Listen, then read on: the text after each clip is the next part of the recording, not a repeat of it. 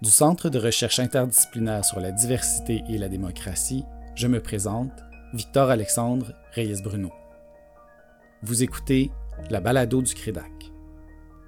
À compter du 18 avril 2020 et jusqu'à la fin du mois, la balado du CRIDAC donnera la parole à des chercheuses et chercheurs venus de différents horizons des sciences sociales et humaines pour qu'elles et ils nous donnent la mesure des défis qui attendront le Québec dans le contexte post-COVID-19.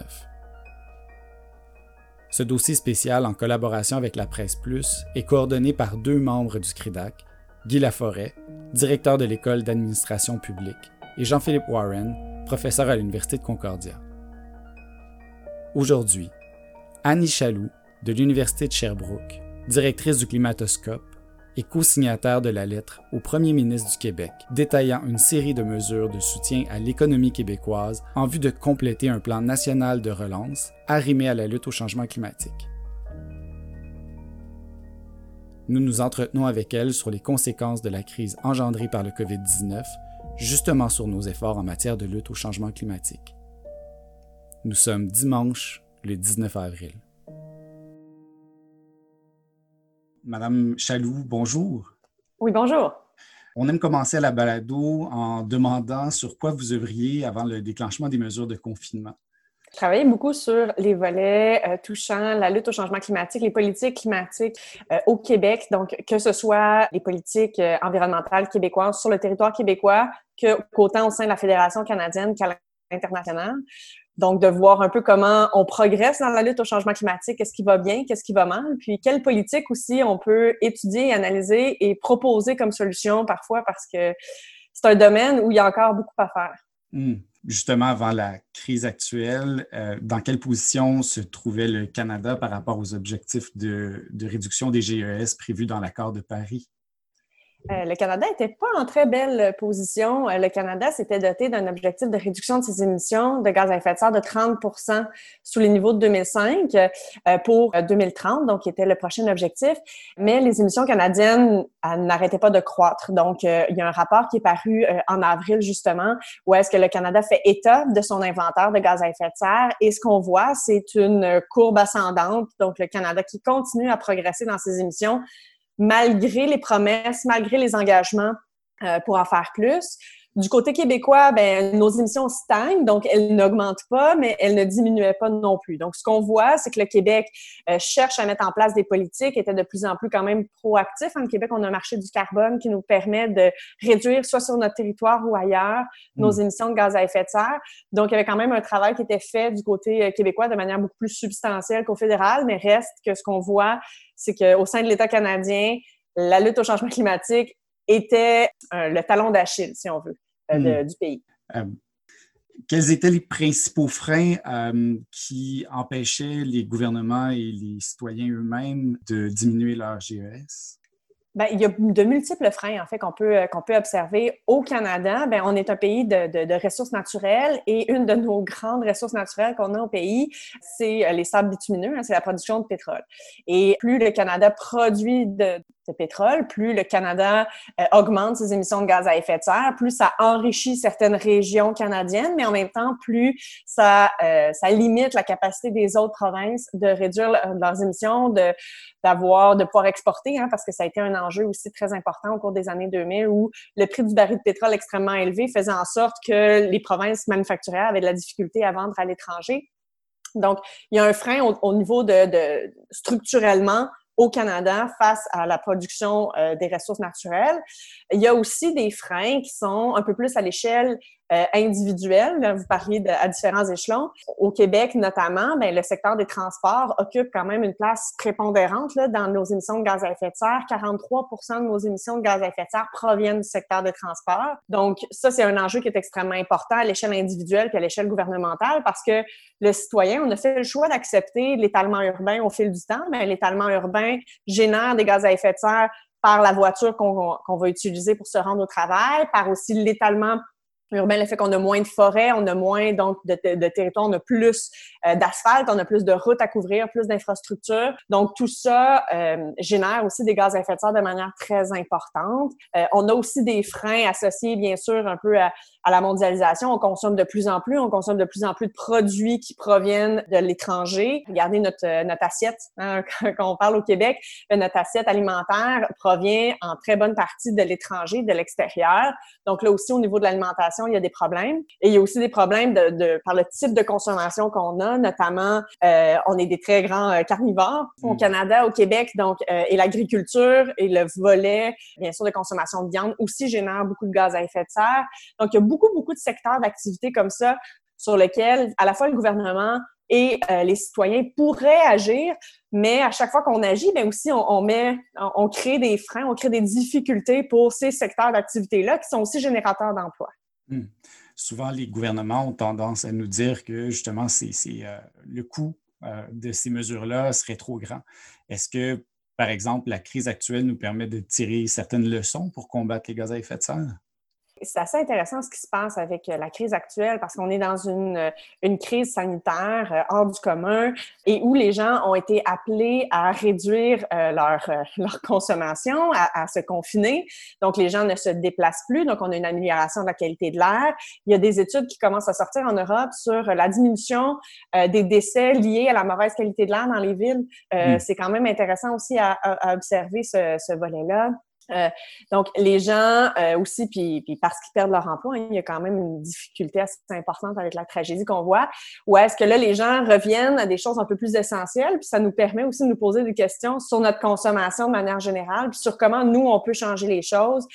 Rapidement, on a demandé aux institutions de, de changer leurs pratiques sur le plan du travail, donc pour opter pour des mesures de télétravail qui pourraient offrir des clés, des solutions à moyen et à long terme pour lutter contre les changements climatiques. Euh, quand on pense au télétravail, ben c'est une avenue fort intéressante parce que les gens se déplacent plus, donc n'émettent plus de gaz à effet de serre dans le transport.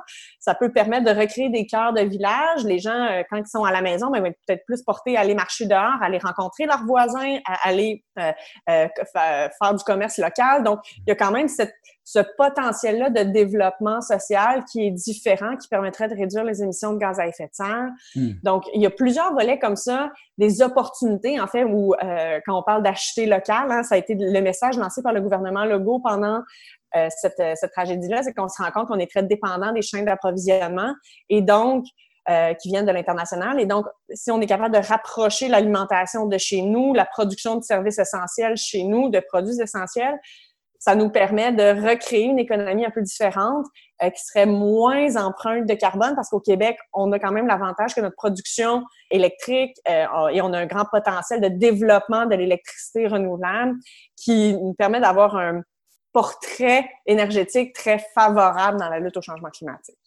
Oui, donc on peut imaginer que sans l'hydroélectricité, on n'aurait pas nécessairement le même portrait au Québec tout à fait, tout à fait. Euh, c'est vrai pour plusieurs, euh, pour plusieurs pays qui ont opté pour les énergies renouvelables il y a très longtemps, mais ceci étant dit, si le Québec est en mesure de, de se servir de cette opportunité-là pour développer une économie qui soit différente. On peut penser à l'agriculture, par exemple, par serre. Est-ce qu'il pourrait y avoir des liens qui sont faits entre des sociétés d'État comme Hydro-Québec puis nos producteurs maraîchers? Mais ça pourrait devenir des opportunités d'autant plus intéressantes parce que les choix qu'on a fait au Québec, ça a été les choix de mettre en place une société d'État euh, hydroélectrique et donc on a des outils que plusieurs autres États n'ont pas pour répondre à la lutte au changement climatique. Hmm.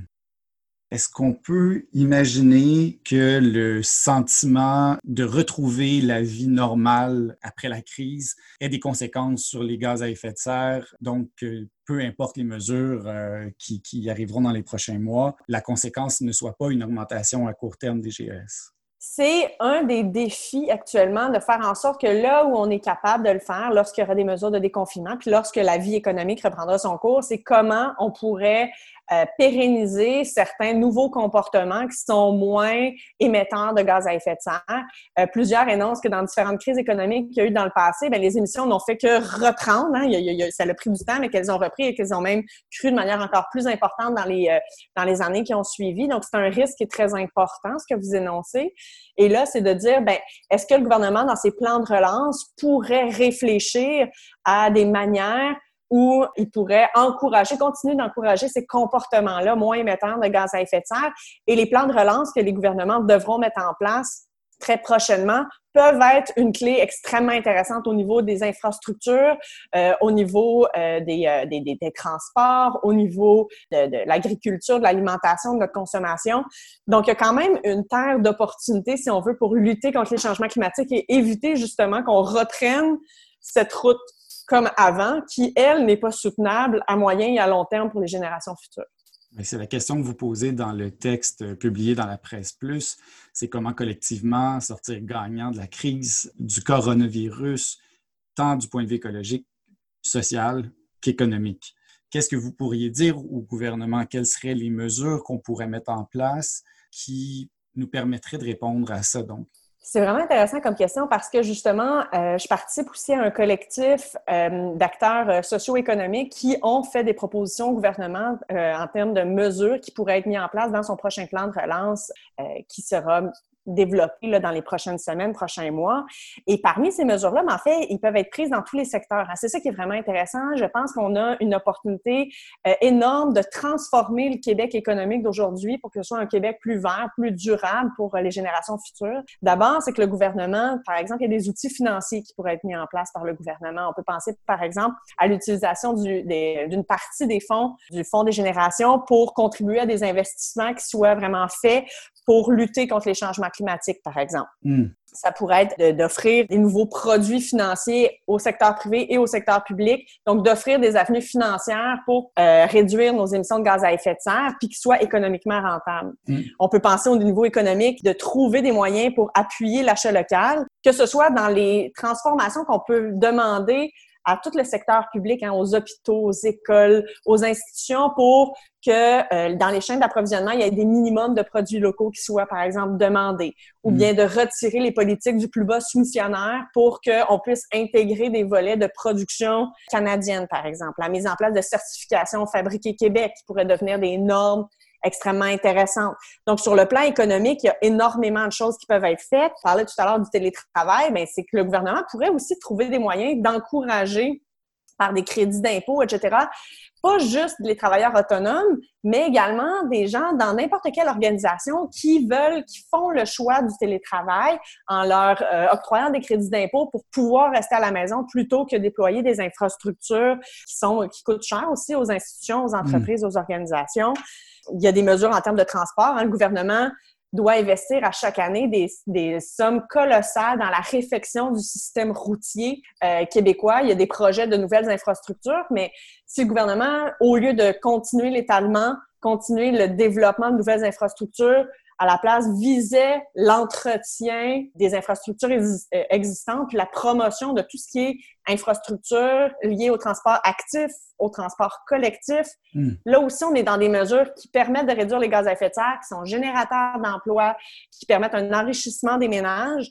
Donc, tout ça, ce sont des exemples. Il y en a plusieurs autres que le collectif avait mis de l'avant, euh, qui nous permettent de positionner le Québec vraiment à l'avant-scène, puis dans, dans, une certaine forme d'autonomie beaucoup plus grande que ce qu'on retrouve actuellement. Hmm. Il y aura une tension certainement avec le, les mesures de déconfinement. Le, transport collectif aura-t-il autant euh, sa place dans un Québec d'après COVID-19? Ça va être un des grands défis. Je pense que ce qu'il faut voir, c'est que la construction des infrastructures en transport collectif, c'est des choses qui se font sur plusieurs années. Donc, si on met en place des chantiers maintenant, bien, ce ne sera pas prêt dans les prochains mois. Donc, euh, les gens vont avoir le temps de reprendre un peu le cours de leur vie. En termes de transport actif, ça peut devenir l'occasion pour euh, les gens d'avoir des, des, des mobilités différentes, donc euh, l'usage du vélo, de la marche, etc.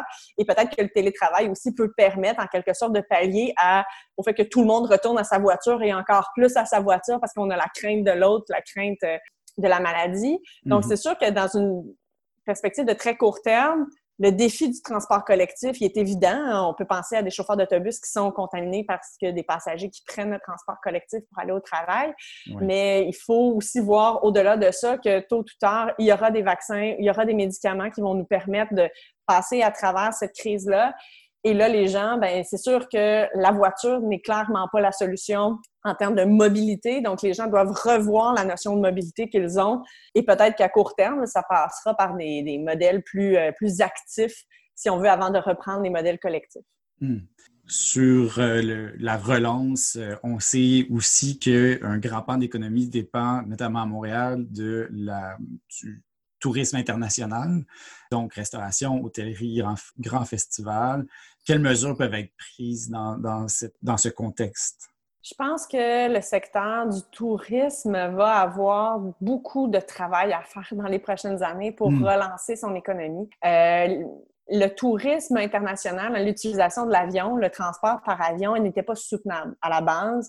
Euh, c'est un mode de transport qui coûte environnementalement extrêmement cher à la société, alors que le coût du billet d'avion devient de plus en plus ridicule. On voyage au même prix qu'on voyageait il y a 20 ans, alors que le, prix de l'essence a augmenté de manière substantielle. Donc, je pense que comme société, il va falloir se repositionner aussi et comme individu sur le fait de vouloir tout le temps aller à l'étranger. Par contre, ça peut devenir justement une opportunité pour le tourisme québécois en, lui-même, en son sein, pour pouvoir se déployer, se déployer autrement, peut-être moins dans les grandes formes telles qu'on les a connues, mais peut-être se réapproprier notre chez nous, nos paysages, mm-hmm. nos, euh, tout ce qu'on a au Québec à offrir.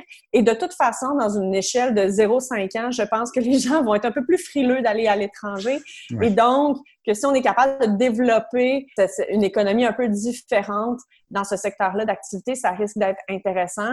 Euh, mais c'est sûr que ça va être très, très difficile pour les restaurateurs, pour les hôteliers, surtout dans les grandes, dans les grands centres, je pense, et pour les grands festivals, mais il va falloir trouver une avenue peut-être un peu différente pour conclure, pour vous, il n'y a pas de difficulté à lutter contre les changements climatiques et à mettre en place un plan pour lutter contre les effets de la COVID-19? Euh, non, je pense que les deux doivent aller euh, main dans la main, puisque plusieurs études ont montré dans les dernières semaines, c'est aussi le fait que l'humain, pendant très, très longtemps, pendant trop longtemps, on a, on, a usé de manière disproportionnée notre biodiversité. Hein. Les humains se mm. rapprochent sans cesse, laissent de moins en moins d'espace euh, à la nature. Puis je pense que ça, ça génère, c'était une question de temps avant que ce genre de situation-là arrive. Et les gens ont été un peu naïfs. On a tous été naïfs dans cette situation-là en pensant que c'est des choses qui arriveraient qui arriverait jamais. Puis au Québec, on a une opportunité où les inégalités sociales sont pas très élevées. C'est une occasion de retravailler davantage ensemble, de redécouvrir le collectif et ça nous offre des belles opportunités, je pense, pour justement combiner les deux pour avoir une société beaucoup plus durable. Ça va être beaucoup plus difficile dans d'autres sociétés. Pensons simplement aux voisins du Sud. Aux États-Unis, ils vont vivre une période extrêmement difficile où on risque d'y avoir, d'y voir un accroissement des inégalités sociales et énormément de tensions parce que ce qu'on voit, c'est que certains groupes culturels, certains, certaines communautés sont de manière disproportionnée touchées par la COVID-19 euh, avec un système de santé privé dont, et où la protection de l'environnement n'est pas, euh, est très d'un État à l'autre. Hmm. Donc, ce qu'on voit, c'est que ça va être très, très difficile de répondre durablement, ce qui est moins le cas au Canada et encore moins, je pense, le cas au Québec. Hmm. Merci beaucoup d'avoir pris le temps de nous parler euh, aujourd'hui. Mais ça fait plaisir. La balado du CRIDAC est rendue possible notamment grâce au concours d'Olivier de Champlain, professionnel de recherche et coordonnateur du CRIDAC à l'Université du Québec à Montréal. Nous vous remercions d'avoir été à l'écoute. On se dit à demain.